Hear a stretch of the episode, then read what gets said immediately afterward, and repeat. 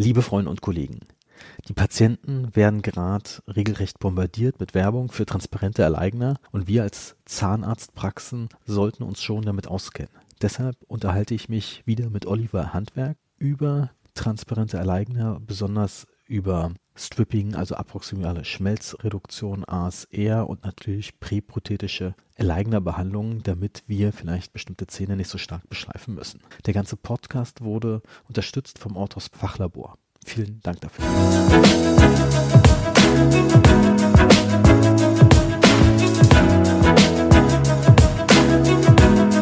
Herzlich willkommen zum Podcast.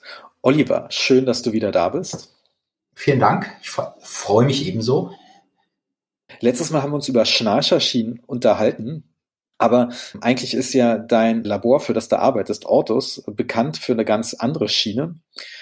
Wie lange gibt es eigentlich diese transparenten Aligner-Schienen eigentlich schon? Also die Aligner insgesamt gibt es sicherlich in einer ganz rudimentären Form vielleicht schon 30, 40 Jahre. Damals hat man aus irgendwelchen weichbleibenden Silikonen so eine Art Positioner gemacht. Die wurden ganz klassisch über ein Laborsetup hergestellt. Ende der 90er kam dann Invisalign auf mit eben dem oder Align Technologies mit dem mit der Invisalign Schiene und daraus ist so ein bisschen diese Welle und Bewegung entstanden, transparente Aligner zu benutzen für Zahnbewegungen. Unsere Schiene gibt's jetzt auch in diesem Jahr seit 20 Jahren. Also wir haben 2001 damit angefangen und das seitdem stetig ja, weiterentwickelt.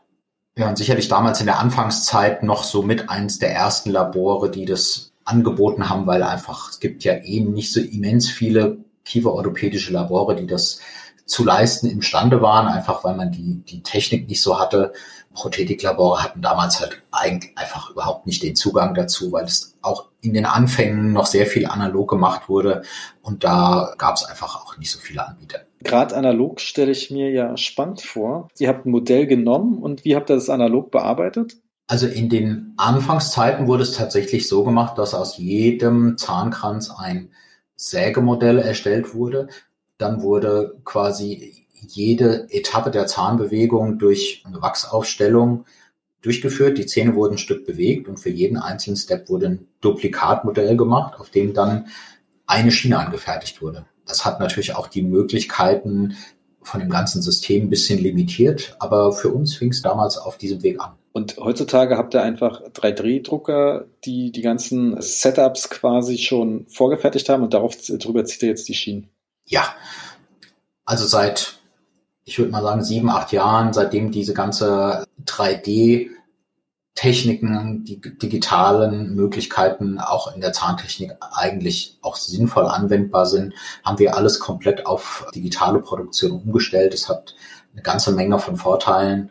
Ähm, zum einen hat man halt viel bessere Kontrolle über die Zahnbewegungen und die Kräfte, die auf die Zähne ausgeübt werden. Man kann viele Dinge einfach leichter reproduzieren, aber das Grundprinzip hat sich natürlich nicht geändert. Man hat immer eine etappenweise Zahnbewegung oder man hat ein Behandlungsziel und das wird quasi in so vielen Schritten erreicht, wie eben nötig sind, um eine bestimmte Strecke zu überwinden von der Zahnbewegung. Und ich meine, wann entscheidet ihr denn eigentlich vom Laborseite? Ist es ein einfacher, mittlerer oder schwieriger Fall? Das kann man relativ leicht einschätzen.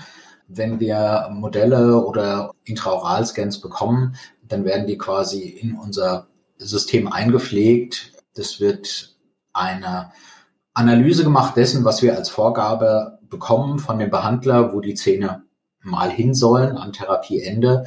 Und dann kann man durch die schlichte Strecke der Bewegung relativ leicht rausfinden, wie viele Schienen nötig sind, um das, dieses Ziel zu erreichen. Und dann können es halt drei oder sieben oder 15 Schienen sein, je nachdem, was das Behandlungsziel ist. Wenn es dieser Klassiker ist, die Braut will zu ihrer äh, Hochzeit gerade Unterkieferzähne haben. ja, also das ist tatsächlich ein, ein Klassiker. Solche Sachen haben wir relativ viel. Meistens ist es natürlich das primäre Ziel von den Patienten, die, ja, man sagt so schön Social Six gerade zu bekommen, also sprich die sechs Frontzähne oben oder unten oder beide, was dahinter sich verbirgt, ist den Patienten häufig egal, solange es gut aussieht. Also es ist natürlich schon primär eine Therapieform, die für ästhetische Behandlungen gewählt wird. Aber muss auch sagen, in den letzten Jahren, seitdem man weiß, wie diese ganzen Methoden wirklich sicher funktionieren, machen wir auch sehr, sehr viel funktionelle Behandlungen. Wir machen Behandlungen vor Zahnersatz, wenn Frontzähne neu versorgt werden müssen und stehen einfach für die Versorgung ungünstig oder Lücken sind irgendwie kollabiert und müssen für Zahnersatz wieder geöffnet werden, dass man dort eine Brücke oder eine Implantatkrone reinbekommt. Das hat mittlerweile auch stark zugenommen. Also die ganze, ich meine, ich sag mal, für präprothetische Sachen ist natürlich diese ganze Alleigner-Sache natürlich absolut cool. Ja. Weil gerade wenn so kleine, oder ich sag mal so, manchmal kommen ja Patienten zu uns in die Praxis, die sagen, sie wollen Veneers. Ja. Mhm. Und die Zähne stehen einfach bloß krumm und eigentlich haben sie irgendwie bloß mal gelesen, dass man das damit korrigieren kann. Um, aber sie haben gar nicht auf dem Schirm, dass es relativ vielleicht einfach zu beheben ist, dass man einfach die ein bisschen gerade macht oder vielleicht ein bisschen die Inzisalkanten ausbessert und dann preislich auch weit weg ist von sechs Veneers und relativ viel Zahnsubstanzverlust. Ja, also das, was vielleicht früher überwiegend mit Veneers gemacht wurde, weil da auch diese Erwachsenenbehandlung gar nicht so üblich war. Einen großen Teil davon kann man mittlerweile mit so Schienen wirklich toll machen, unter vollem Erhalt der eigenen Zähne, ohne die jetzt zu präparieren. Natürlich ist es auch so, dass manchmal Venierfälle, die wirklich auch Venierfälle sind, weil die Zähne verfärbt sind oder abgebrochen oder äh, sonst irgendwie sanierungsbedürftig, dass man die eben mit einer normalen PrEP, No-PrEP Variante nicht so gut hinbekommt, weil die einfach sehr ungünstig positioniert sind. Und auch da kann man mit Harmonieschienen zum Beispiel die Zähne einfach so ein bisschen vorausformen, dass man es anschließend ohne eine Mega-Prep tatsächlich auch funktionell und ästhetisch schön hinbekommt. Sonst müssen halt manchmal auch Veneers sehr dick werden oder man muss wirklich absurd viel preppen. Solche Dinge lassen sich halt auch mit Schienen wirklich gut vorbehandeln. Wie viel muss man eigentlich denn immer strippen? Das ist ja auch manchmal immer so ein Problem, dass ähm, Stripping kann ja auch manchmal auch ganz schön hart sein. Also was ist so der durchschnittliche Substanzabtrag bei euch ungefähr? Also Stripping hat ja eh tendenziell nicht so einen guten Ruf. Bei den Patienten erstmal auch nicht, weil die Vorstellung an den natürlichen Zähnen was wegzuschleifen natürlich ungute Vorstellung ist. Aber auch Zahnärzte tun sich damit zu Beginn zumindest immer etwas schwer, gesunden Schmelz zu entfernen. Das ist auch grundsätzlich in Ordnung.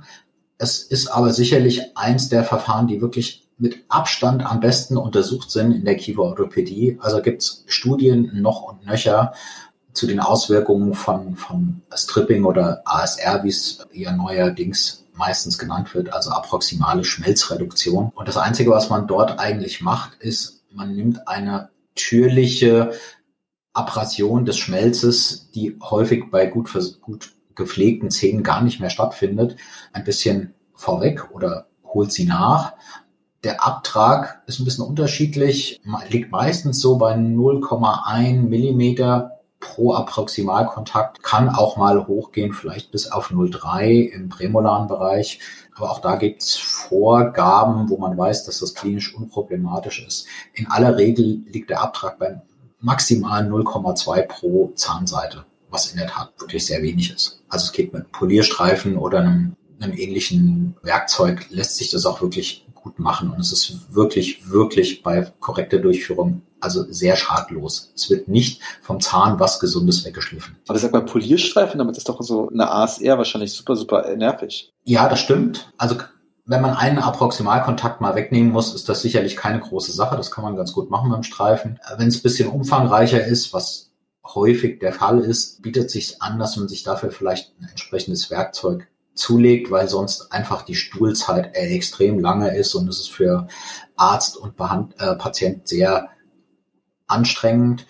Es gibt einige Systeme, mit denen man das machen kann, auch sehr kontrolliert, weil die eine vordefinierte Stärke haben, diese Stripstreifen. Man kann das entweder mit so einem Handstreifen machen. Es gibt aber auch verschiedene automatische Systeme. Die meisten passen in ein Eva-Winkelstück und sind dann im Prinzip so ein oszillierendes Schleifkörperchen, entweder in Form wie so eine mini kleine Säge, also es ist ein diamantiertes Blatt. Es gibt auch so gelochte Viertelscheiben, die oszillieren, da braucht man dann nochmal ein separates Handstück für.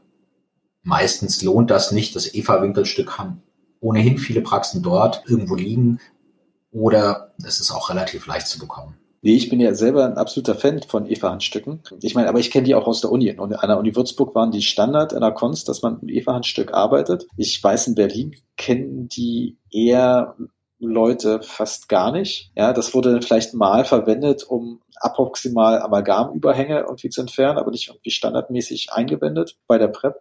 Aber wie gesagt, sind diese eigentlich diese oszillierenden Scheiben dann beidseitig diamantiert oder sind die immer nur einseitig diamantiert? Also es gibt sowohl als auch. Die Einsätze für die EVA sind meistens doppelseitig, weil es sehr ungewöhnlich ist, dass man wirklich nur auf einer Seite wegnimmt. Ich würde auch immer dazu raten, eher die doppelseitigen zu verwenden, weil es dann leichter ist, dieses, das ASR etwas kontrollierter durchzuführen. Es gibt die auch einseitig, aber die zweiseitigen sind schon in aller Regel praxistauglicher. Ihr habt selber auch diese EVA-Scheiben da, also die kann man auch gleich bei euch mitbestellen. Ja, richtig. Also wir haben normalerweise für die Behandler alles an Verbrauchsmaterialien vorrätig, weil das ja in der, in der Praxis nicht immer alles direkt zur Hand ist und es ist ja immer etwas lästig, wenn man das noch bei einem Drittanbieter sich besorgen muss. Also wir haben alles da. Wir haben diese kleinen Einsätze, die sehen bei uns aus wie so eine kleine Bügelsäge und bestehen im Prinzip aus einem gelochten Streifen, der in so eine Mini-Laubsäge eingespannt ist, was ins EVA-Wickelstück reinpasst. Wir haben auch Handstreifen da und solche Halter. Wir geben aber auch gerne die Bezugsadresse raus, wo man die sich alternativ noch beschaffen kann, wenn man das jetzt zum Beispiel häufiger braucht. Wie lange macht ihr das schon, dass ihr wirklich alles vorrätig habt von den Sachen? Oh, das machen wir eigentlich seit Beginn an.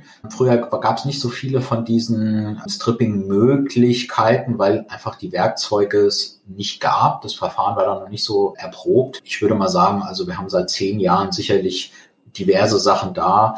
Diese Streifen beziehungsweise diese Einsätze, die wir jetzt haben, diese gibt's vielleicht jetzt seit sechs, sieben Jahren. Und die sind von der Qualität halt auch wirklich so gut, dass man sie mehrfach benutzen kann. Die sind voll sterilisierbar also wenn man so ein kleines Set da hat in der Schublade, kann man es auch für den Patient oder für andere äh, Gelegenheiten mehrfach benutzen. Es sind auch meist irgendwie Dreier- oder Fünfer-Sets, dass man nicht jedes Mal ein einzelnes Teil nachbestellen muss. Sag mal, das Strippen allgemein. Wie probiert ihr eigentlich bei euren Schienen immer die, die Patienten zum Strippen einbestellen? Habt ihr dann ein bestimmtes System oder kommt es immer drauf auf den Fall an? Also insgesamt ist es so, dass man natürlich versucht, diese Maßnahmen wie Stripping auf möglichst wenige Praxistermine zusammenzufassen, damit A, der Patient nicht so viel Zeit in der Praxis verbringen muss und dass es eben auch für die Praxis wirtschaftlich ist. Wir versuchen das so anzulegen, dass man direkt zu Beginn, also beim Ersttermin, das Stripping zum großen Teil oder wenn es geht, ganz durchführt. Manchmal geht das nicht. Wenn Zähne noch sehr schräg stehen, kann man sie zu Beginn nicht strippen und muss sie erst etwas gerade rücken, bevor man tatsächlich an den echten Approximalkontakt überhaupt rankommt. Wenn möglich, versuchen wir das auf einen oder zwei Termine zu begrenzen. Und das sind dann auch die, wo der Patient in der Praxis etwas länger verweilen muss. Der Ersttermin dauert unserer Erfahrung nach je nachdem, ob ein Kiefer oder beide Kiefer behandelt werden, so zwischen 15 und 45 Minuten. Dann wird gestrippt, es werden bei Bedarf Attachments angebracht und danach geht der Patient mit der Schiene nach Hause. Wenn er zum nächsten Schienenwechsel kommt und es ist kein Stripping erforderlich, das steht vorher schon fest, dann dauert in der Regel so ein Kontrolltermin maximal fünf Minuten. Bekommt der Patient eigentlich dann noch direkt einen Plan mit, so das ist jetzt wahrscheinlich erforderlich von euch mit gleich, wo das drin steht? Ja, also die Praxis wird, bevor es losgeht, schon informiert über die Schienenanzahl logischerweise. Wir geben dann die Information auch mit den Schienen schon raus, wie oft gestrippt werden muss, so dass man sich das von den Terminen her auch schon einplanen kann. Das steht alles auf so einem kleinen Begleitbogen drauf so dass auch die Praxis, wenn sie das möchte, für den gesamten Behandlungsverlauf schon Termine vereinbaren kann. Und man weiß auch vorher, wird gestrippt oder nicht, so dass man sich die Stuhlzeit, die man tatsächlich effektiv braucht, auch einplanen kann. Viele machen das so, die eine gute Prophylaxehelferin oder, oder überhaupt ein fittes Team haben, dass die Schienenwechsel von der Assistenz schon mal vorbereitet werden. Der Patient kommt, gibt seine momentan verwendete Schiene ab. Die Helferin probiert schon die neue Schiene ein. Wenn nicht, wenn kein Stripping nötig ist, schaut, ob das alles ganz gut passt. Und dann kommt der Behandler oder die Behandlerin kurz dazu, überprüft, ob das alles in Ordnung ist, ob der Patient Beschwerden hat und dann kann der Patient auch wieder gehen. Sodass das sich in aller Regel wirklich um ein paar wenige Minuten handelt bei einem ganz regulären Schienenwechsel. Aber ihr macht es mal so, dass der Schienenwechsel in der Praxis da ist. Also dass der Patient jetzt nicht irgendwie gleich, was weiß, die ganzen Schienen mitbekommt und die selber mitbringt. Ähm, also in aller Regel wird das so gemacht. Natürlich kann man es unter Umständen machen, auch wenn die Patienten von ein bisschen weiterkommen, dass man ihnen vielleicht ein paar Schienen mitgibt. Wir raten nicht unbedingt dazu, dem Patient alle Schienen mitzugeben, weil der Arzt dann überhaupt keine Kontrolle mehr hat über den Therapieverlauf. Aber es ist sicherlich nicht unbedingt nötig, wenn ohnehin kein Stripping geplant ist, ist es sicherlich denkbar, dass der Patient auch ein paar Schienen mitbekommt, dass er einfach weniger Praxistermine hat. Ob und wie das aufgeteilt wird, das entscheidet der Behandler immer vor Ort. Das ist sicherlich auch eine Frage der Erfahrung, wenn man als Arzt ein bisschen einen Überblick hat über die Art, wie diese Therapien so verlaufen, kann man sicherlich auch selber etwas besser einschätzen, wie viel Schienen man dem Patienten mitgeben möchte oder nicht. Bei den Kieferorthopäden ist es häufig so, dass die den Patienten manchmal auch für zwei, drei Monate Schienen mitgeben, wenn es sich jetzt um eine größere Behandlung handelt. Wenn einer wirklich nur ein, zwei Fälle im Jahr hat, ist es sicherlich einfacher und sicherer. Man behält die Kontrolle in der Praxis, aber das wird ein bisschen unterschiedlich gehandhabt. Meist ist es so, dass spätestens alle zwei, drei Schienen der Patient definitiv in die Praxis kommt, um einfach den Zwischenstand mal kontrollieren zu lassen. Ob das alles auch nach Plan verläuft. Hast du eigentlich bei den Attachments paar Tipps? Ich meine, dass ich glaube, über die, über die Schienen ein Attachment zu setzen, ist, glaube ich, nicht so schwer. Aber Attachments entfernen kann manchmal ganz schön tricky sein, habe ich festgestellt. Hast du da ein paar Tipps, wie man das einfacher geht? Ja, klar. Also wir liefern mit dem ersten Schienensatz ein kleines Übertragungstray mit, wo sich quasi so ein Hohlraum befindet, den der Behandler einfach vor Ort mit Composite befüllen kann und das dann quasi auf den Zahn setzen, ähnlich wie wenn man jetzt einen Profi anfertigt. Die sind ja auch nur, sagen wir mal, wenige Millimeter groß. Beim Entfernen ist es so, dass das natürlich auch eine Sekunde dauert. Üblicherweise werden die, wenn es geht, nicht mit dem Diamant entfernt, sondern meistens, es gibt auch spezielle Fräsen, um Kunststoff zu entfernen. Die sind eigentlich aus der Multibandtechnik. Das sind meist kleine Hartmetallfräser ähnliche Schleifkörper, die eben tatsächlich vom, vom Zahn auch nichts wegschleifen. Also die keinen Schmelz abtragen, darum würde ich keinen, keinen Diamant verwenden. Es gibt spezielle Bracket-Kleber-Entfernungsfräsen. Man kann aber auch ein bisschen stumpfen Hartmetallfräser nehmen, der einfach vom Schmelz nichts wegnimmt. Nee, lustigerweise, ich gehe manch, das ist jetzt vielleicht nicht eine empfohlene Sache, aber ich gehe manchmal gerne mit Zuflex-Scheiben einfach ran. Absolut. man verbraucht da ganz schön viele manchmal. Ja, das stimmt. Viele verwenden die Soflex, also speziell beim Stripping ist es auch nach ähm, Studienlage so, dass die Politur nach dem Stripping wirklich, also eminent wichtig ist für die Oberfläche vom Schmelz nach diesen Stripping-Maßnahmen gibt spezielle Polierstreifen, ich finde die aber nicht besonders gut. Die besten Studienergebnisse haben tatsächlich Soflex-Scheiben. Wenn man nach der ASR mit einer Soflex-Scheibe poliert, ist die Qualität vom Schmelz teilweise sogar besser, als sie es vor der Maßnahme war. Aber dann geht man einfach das ganze Protokoll von den Soflex durch, also die ganzen vier Scheiben meinetwegen. Dann hat man das Ergebnis oder? Jein.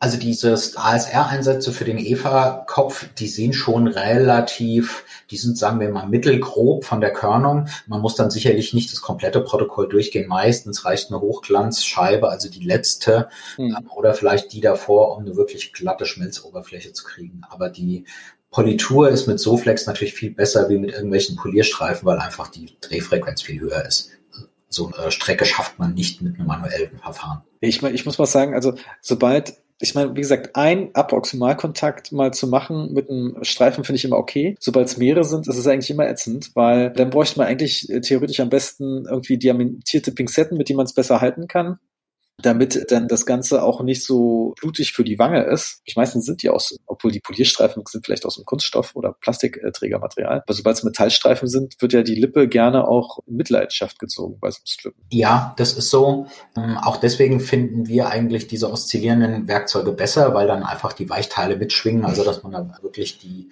Schleimhaut verletzt ist nicht wahrscheinlich. Es ist auch so, die Plastikstreifen sind in aller Regel schwierig fürs Tripping. Also die mit zwei Händen zu benutzen und die durchzuziehen, ist wirklich für den Patient und auch für Behandlerin oder Behandler echt eine anstre also körperlich anstrengende Sache.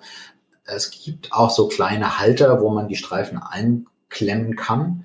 Wir würden auf jeden Fall immer empfehlen, Metallstreifen zu nehmen und keinen Plastikstreifen. Ich weiß, die gibt aus der Prophylaxe diese kleinen einseitigen Plastikstreifen, die sind okay, aber die nehmen halt auch so wenig weg, dass das wirklich unendlich lange dauert. Aber ich meine, Stripping hast du jetzt gesagt, 15 bis 45 Minuten vom Zeitaufwand. Die restlichen Sachen sind so 5 Minuten Termine, wovon der Zahnarzt vielleicht wirklich nur die wenigste Zeit drin ist. Also was für, ist so ungefähr die Stuhlzeit pro leichten bis schwierigen Harmonieschienenfall? Also die Stuhlzeit bei einem Harmonieschienenfall liegt für die gesamte Behandlung im Schnitt so bei 90 Minuten. Hm. Davon entfällt ein großer Teil eben auf die Erstsitzung mit Stripping und Einsetzen der Schienen und eventuell Attachments. Die Schienenwechsel gehen, wie gesagt, vergleichsweise schnell. Was auch noch dann etwas Zeit in Anspruch nimmt, ist quasi dann die letzte Sitzung, in der die Attachments entfernt werden, eventuell nochmal gereinigt und poliert wird und in aller Regel wird dort, wenn möglich, auch ein Drahtretainer geklebt. Also wir empfehlen das immer, wenn der Platz es zulässt und die Zahnsituation, also wenn jetzt keine Vollkeramikronen irgendwo sind, dann würden wir immer empfehlen, dass man im Anschluss einen Drahtretainer klebt, damit das Ergebnis auch wirklich langfristig so bleibt. Jetzt zum Beispiel, dass man einfach weiter eine Schiene nachts trägt, davon haltet ihr da nichts oder habt ihr da einfach gesehen, dass die Rückfallrate sehr hoch ist? Also man kann natürlich nachts eine Schiene tragen. Es ist so, dass es manchmal sogar notwendig ist, dass man einen Schienenretainer trägt, weil beispielsweise im Oberkiefer schon immer mal der Platz fehlt, um Draht tatsächlich auch vernünftig unterzubringen. Im Unterkiefer ist es ganz eindeutig, dass wenn es irgendwie möglich ist, immer der Retainer empfohlen wird, weil bei Erwachsenen speziell, aber auch bei Jugendlichen es schon so ist, dass die Rezidivquote erheblich höher ist, wenn kein Draht geklebt wird. Weil natürlich wird man irgendwann vielleicht ein bisschen müde, die Schiene zu tragen oder vergisst es mal oder sie geht mal kaputt oder sie geht verloren. Von daher ist die Empfehlung schon ganz klar, dass ein Drahtretainer immer zu bevorzugen ist. Wie gesagt, im Oberkiefer oft etwas schwierig wenn man den Retainer kleben will, habt ihr denn irgendwelche Hilfsmittel, dass das relativ fix geht? Ich meine, sag mal, ein Zahnarzt ist ja jetzt nicht unbedingt bekannt dafür, dass er viel Erfahrung mit Retainern hat. Ja, das stimmt. Das liegt einfach dran. Kieferorthopäden biegen die halt entweder vor Ort oder im Praxislabor haben sie die Möglichkeit, dass sie eben jemand haben, der die Draht anfertigt. Am Stuhl macht das wirklich aus Zeitgründen überhaupt gar keinen Sinn dass der Behandler sich hinsetzt, Drähte selber gliegt und dann einklebt. Wir liefern die für unsere Behandlerinnen und Behandler halt mit auf Wunsch. Es ist kein Muss. Die bekommen die Drähte von uns komplett passiv vorgebogen für jeden Patient, was bedeutet, dass man zum Therapieende dann nochmal einen Abdruck nehmen müsste oder einen Scan. Und unsere Retainer haben so eine kleine Übertragungshilfe. Wir nennen die Rotkäppchen-Retainer. Wenn man sich da im Internet mal umschaut, wird auch klar, warum, weil die haben am Drahtende so eine kleine Pattern-Übertragungshilfe, mit der die auf den meistens ersten Prämolaren quasi fixiert werden, dass man dann die Zähne von drei bis drei komplett frei hat zum Kleben. Und dann dauert das Kleben, wenn man gut drauf ist, mit sauber machen und allem drum und dran, also maximal zehn Minuten. Das ist wirklich schnell. Im Internet sehe ich ja manchmal coole Bilder, wo Leute dann extra mit Zahnseide auch irgendwie dieses noch ein bisschen ran die Zähne drücken. Das braucht man dann wahrscheinlich nicht mit dem Pattern. Nee, man braucht das nicht. Im Gegenteil, ich würde auch immer davon abraten, wir sehen immer mal Fälle, wo genau das tatsächlich auch zu einem Problem führt, weil wenn man die Retainer-Drähte mit einer Zahnseide ranzieht, bedeutet das ja, dass man den Retainer-Draht irgendwie in einer Form unter Spannung bringt. Und damit hat man eigentlich wieder ein aktives KFO-Gerät, weil der Draht natürlich immer wieder bestrebt ist, in seine Ursprungsposition zurückzugehen. Also die man kann das vielleicht zum Fixieren nutzen, aber der Draht sollte absolut spannungsfrei sein, sonst wird tatsächlich der Draht die Zähne auch wieder zurückbewegen. Der ist dann wie ein kieferorthopädischer Draht bei einer Multibandbehandlung. Also die Zeit hat man quasi an der Stelle echt schlecht gespart, wenn man versucht, das Verfahren Zeit irgendwie zu sparen oder keinen extra Abdruck machen möchte. Das lohnt sich in aller Regel nicht. Kann man also schon als Fazit sagen, Retainer immer äh, einplanen, wenn man so, so einen Fall plant? Ja, definitiv. Also auch da ist es so, wir besprechen ja in aller Regel die Fälle vor, vor Therapiebeginn mit der Zahnärztin oder Arzt durch. so dass wir von Anfang an schon die Präferenzen wissen, was möchte der Patient, was hat die Behandlerin vor und dann planen wir eben auch schon die Retentionsmaßnahmen mit in, den, in das Gesamttherapiekonzept mit ein.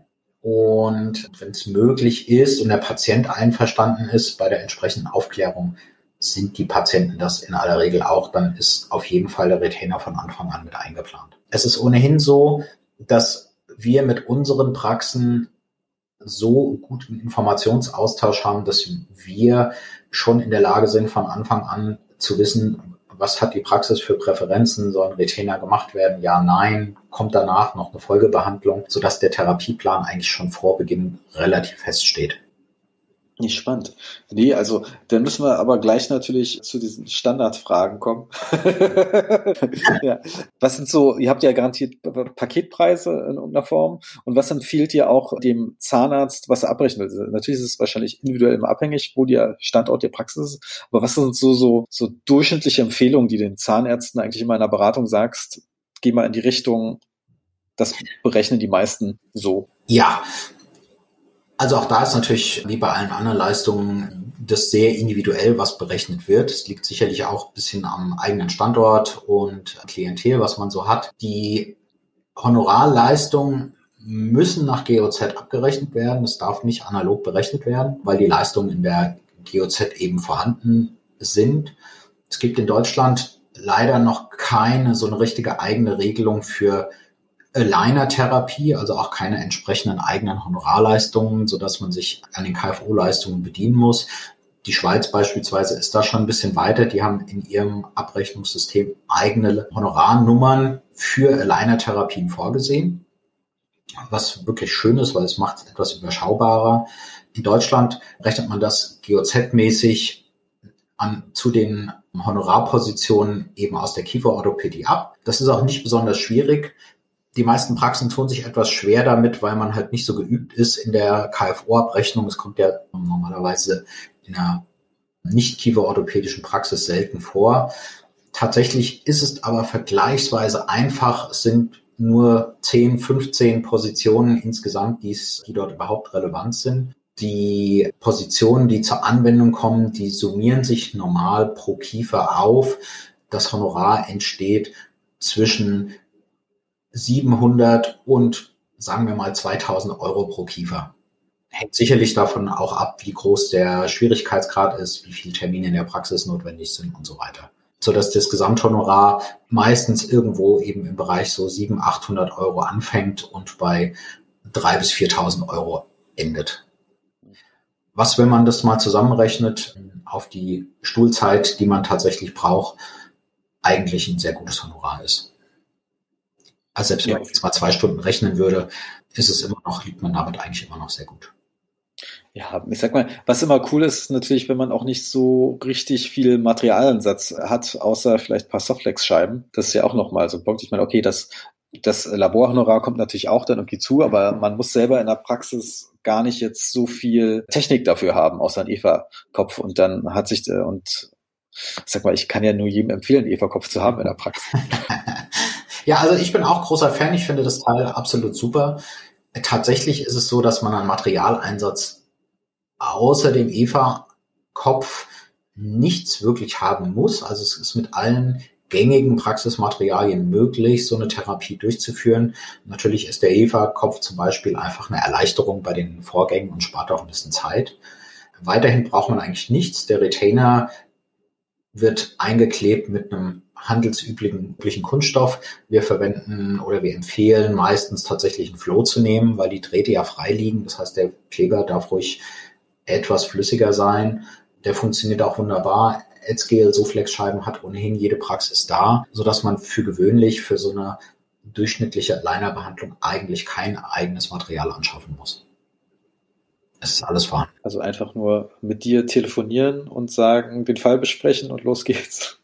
Im Prinzip ja. Häufig ist es ja so, dass die Praxen auch anfangen mit Patienten, die sie ohnehin schon kennen, wo der Status bekannt ist, wo vielleicht auch die Vorgeschichte bekannt ist. Gerade in der Anfangszeit entstehen viele Therapien aus dem Gespräch zwischen Prophylaxehelferin und Patient oder vom Patient zum Behandler während einer wie auch immer anderen Behandlungen, selbst wenn es nur eine Kontrolle ist.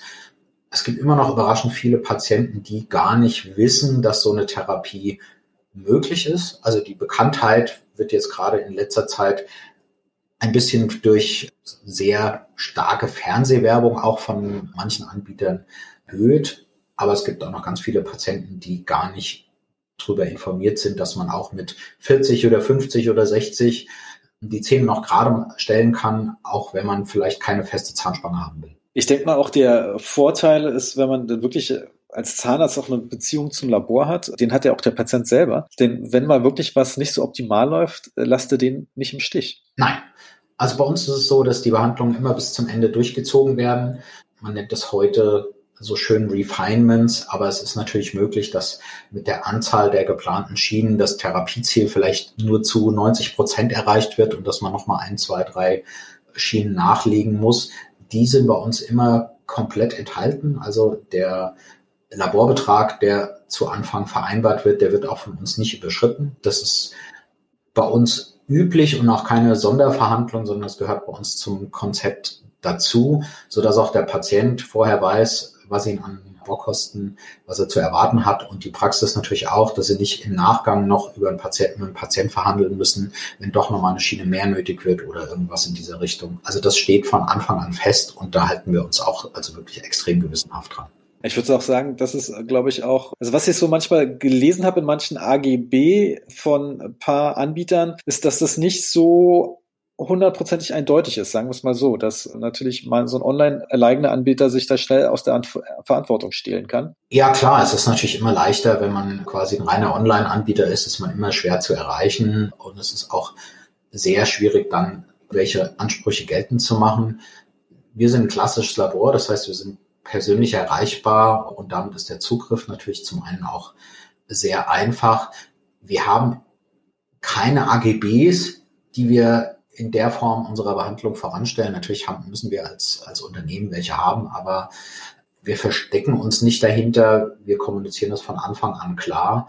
Und es ist natürlich so, dass dieser Aligner-Markt zurzeit schon heiß umkämpft ist. Man sieht viel in den Medien, selbst in, im Fernsehen zu Hauptsendezeiten wird also sehr intensiv Werbung betrieben von dem einen oder anderen. Deswegen ist natürlich der Markt dort sehr ja, ich sage es nochmal, umkämpft und man versucht mit natürlich günstigen Angeboten die Patienten zu locken, was stellenweise sicher in Ordnung ist, aber es wird natürlich auch viel versucht, unter billigen Basispreisen zu verstecken, dass man im Nachhinein alle weiteren Leistungen noch zusätzlich berechnet. Das ist halt nicht unser Konzept, weil es immer für Verwirrung und meistens auch für Ärger sorgt. Und unser Ziel ist natürlich, mit den Praxen langfristig zu arbeiten und nicht einen Fall abzuwursteln, dabei maximalen Ertrag rauszuholen und danach nie wieder was miteinander zu tun zu haben. Das ist nicht unser Konzept als klassisches Labor. Ich sag mal, bei den Online-Dingern ist es ja auch immer das Ziel, möglichst viel Market Share zu bekommen, möglichst äh,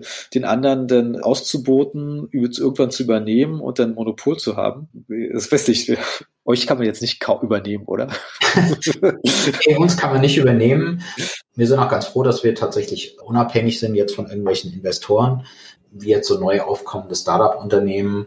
Natürlich müssen wir auch irgendwo sehen, am Ende des Tages, dass wir Geld verdienen, um unsere Mitarbeiter bezahlen zu können. Wir stellen alles hier in Deutschland her mit Zahntechnikern, die es eben auch jahrelang gelernt haben, speziell mit diesem Verfahren.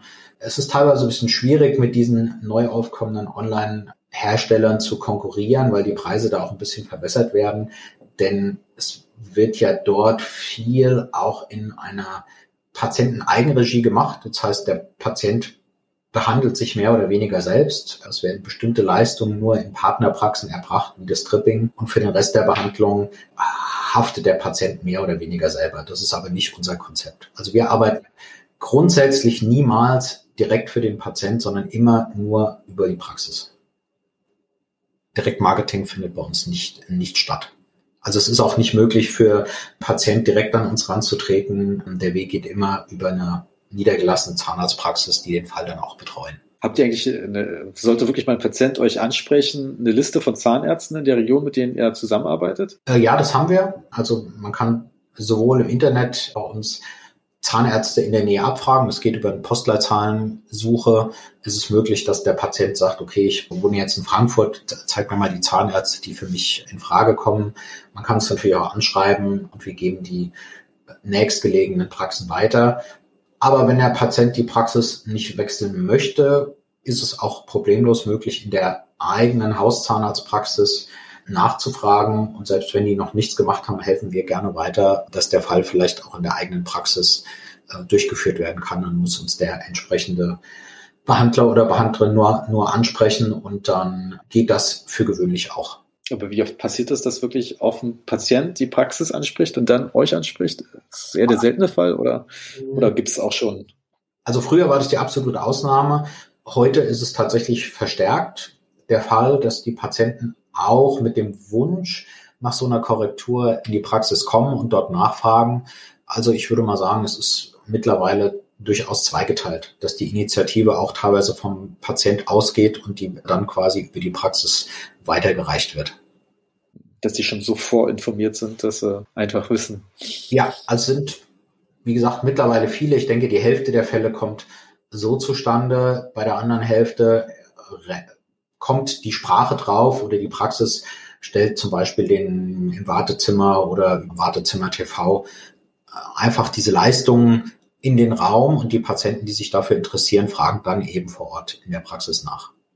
Ich denke, es hält sich etwa die Waage. Es sind bestimmt 50-50 mittlerweile der Patienten. Aber ich sag mal, wie beim großen I gibt es bei euch nicht irgendwelche Programme, dass man Diamant- oder Platin-Partner ist am Ende?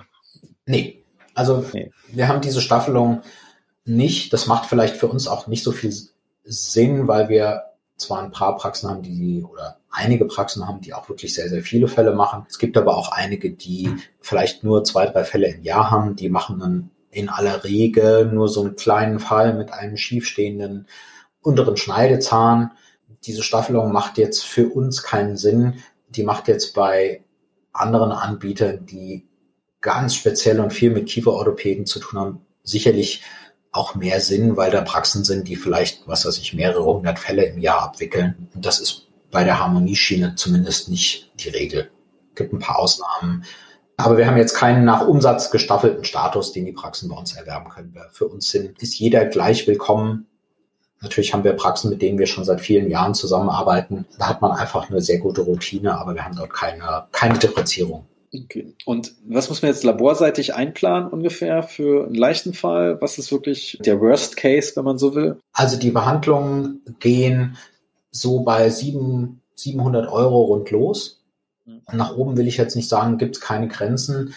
Der aufwendigste Fall kostet so um die 2400 Euro. Und das ist aber dann schon wirklich ein Fall vom Kieferorthopäden mit einer Therapiedauer von einem Jahr oder länger mit sehr, sehr vielen Schienen. Also der Durchschnittspall liegt bei uns so zwischen 800 und 1500 Euro. Also kann man dann sagen, dass der Patient jetzt im einfachen Fall sagen, rechnen wir mal 800 bis 800, der einfach hat er für 1600 Euro pro Kiefer rausgeht. Und meistens, also wollen die meisten eigentlich einen Oberkiefer behandeln oder einen Unterkiefer oder immer beide? Äh, sehr unterschiedlich. Hängt sicherlich auch ein bisschen am Alter. Natürlich, bei vielen ist es erstmal so, dass der Oberkiefer augenscheinlich wichtiger ist. Je älter die Patienten aber werden, desto mehr UK zeigt sich beim Sprechen, weil einfach die Lachlinie etwas nach unten rutscht, sodass bei den etwas älteren Patienten, sagen wir mal ab 40 aufwärts, tatsächlich auch der Unterkiefer oft eine größere Rolle spielt. Meistens aus funktionellen Gründen läuft es aber darauf hinaus, dass man doch beides macht. Es ist nicht immer nötig.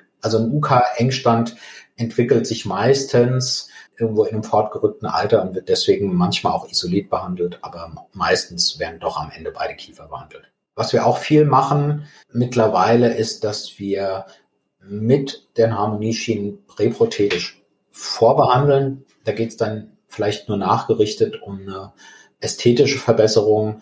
Aber es gibt auch viele Behandlungen, wo beispielsweise der Patient funktionelle Beschwerden hat oder wo Zahnersatz geplant ist, vielleicht eine neue Frontzahnkrone oder ein Implantat, wo aber die, die Zahnstellung sehr ungünstig ist für die Versorgung. Und da ist es so, dass wir mittlerweile auch sehr, sehr viel in diesem Bereich machen.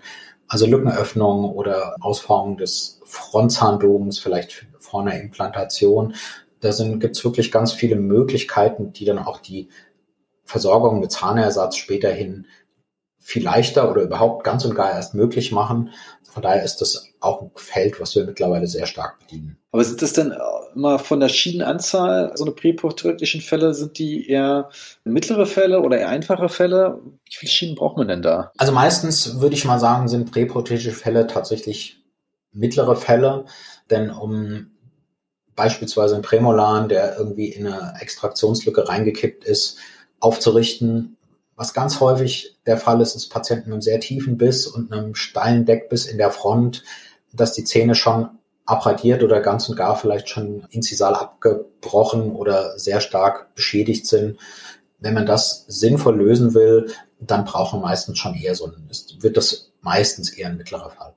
Also, dass man quasi diese aufgefächerte Front ein bisschen zurückschiebt? Richtig. Oder eben eine ganz steil stehende Front aufrichtet. Man hat sehr viele Patienten, die einen tiefen Biss haben, wo die Oberkieferfront sehr, sehr steil steht, die ganze Unterkieferfront verdeckt. Das sind meistens Fälle, die auch funktionell echt problematisch sind, weil die Patienten gerne mal auch Kiefergelenksbeschwerden haben, weil sie einfach keine freie Unterkieferbewegung haben. Und in diesen Fällen wird dann die OK-Front irgendwie aufgerichtet, dass man die unteren überhaupt vernünftig versorgen kann oder überhaupt versorgen kann, ohne dass man jetzt beispielsweise eine Bisshebung macht über Zahnersatz. Okay, das sind natürlich dann echt spannende Fälle. Ja, ist so. Ja, das ist, das ist fast schade, dass ihr nun kieferorthopädisches Labor seid.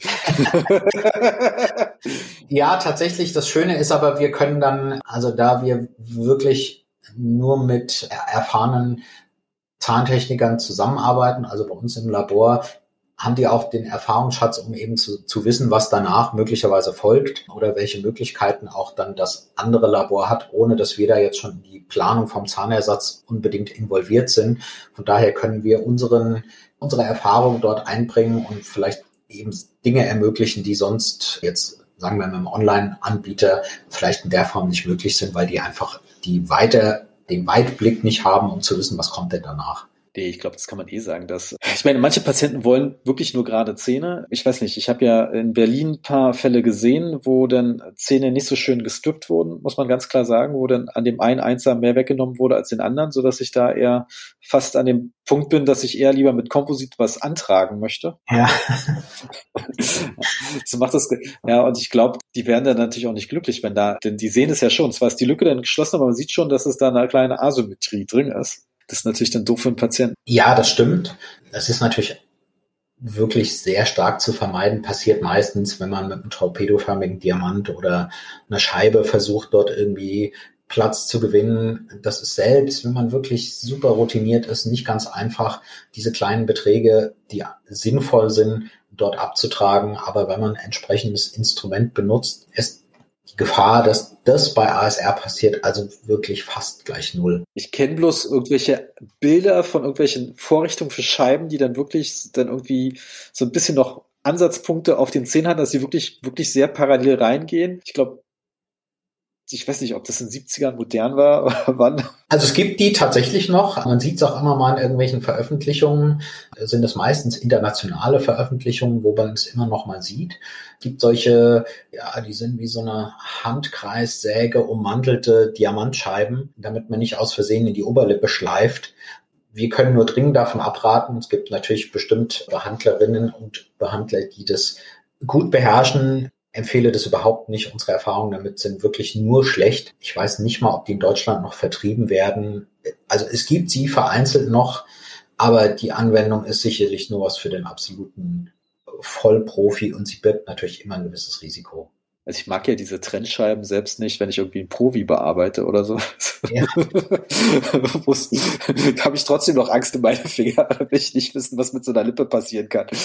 Ja, also das ist schon echt wirklich schwierig. Ich meine, beim Profi, wenn man da mal zu viel wegschleift, hat man ja immer noch die Chance, es wieder anzuflicken. Wenn es am Schmelz weg ist, ist es weg.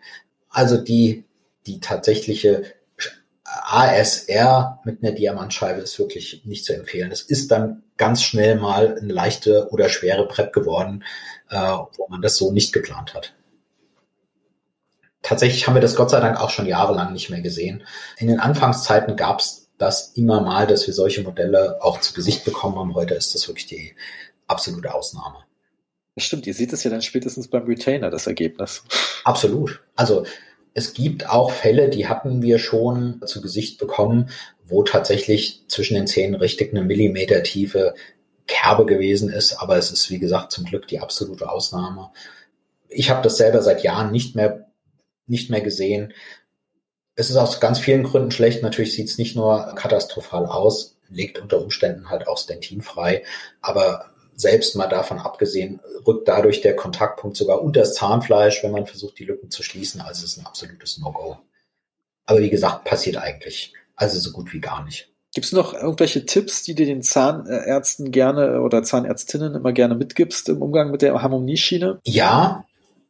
Also was eigentlich der größte Hinderungsgrund ist für viele in dieses in diesen Bereich einzusteigen, obwohl er in ganz vieler Hinsicht total lukrativ ist, weil zum einen ist es für die Patienten eine, eine absolute ein positives Erlebnis, weil man vergleichsweise einfachen Mitteln echt wirklich für seine Ästhetik eine Menge machen kann, von der Funktion jetzt mal ganz ab.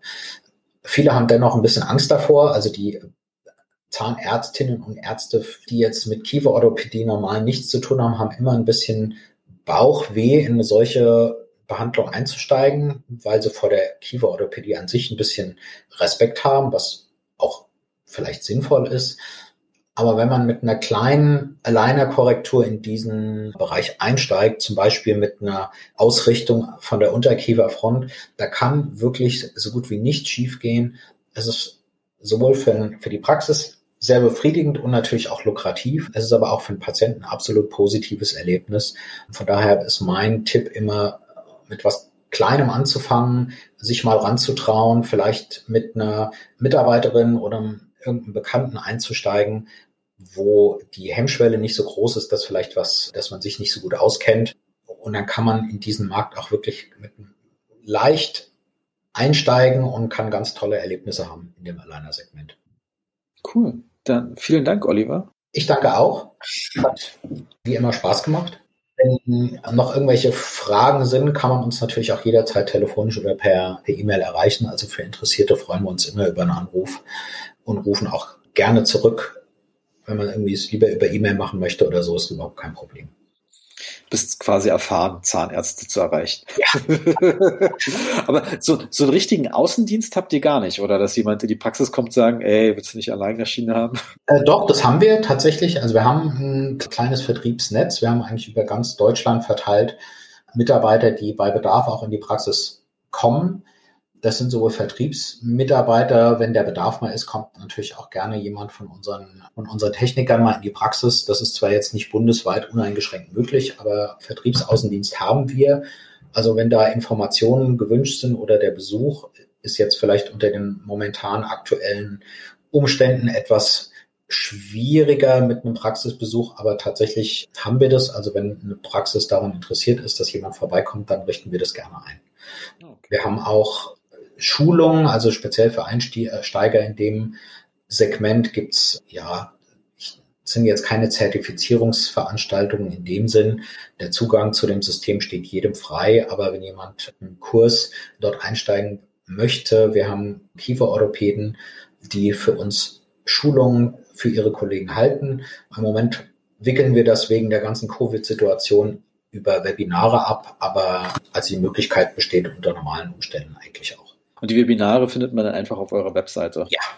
Gut. Ich werde die Webseite einfach in die Show Notes schreiben, damit jeder die finden kann.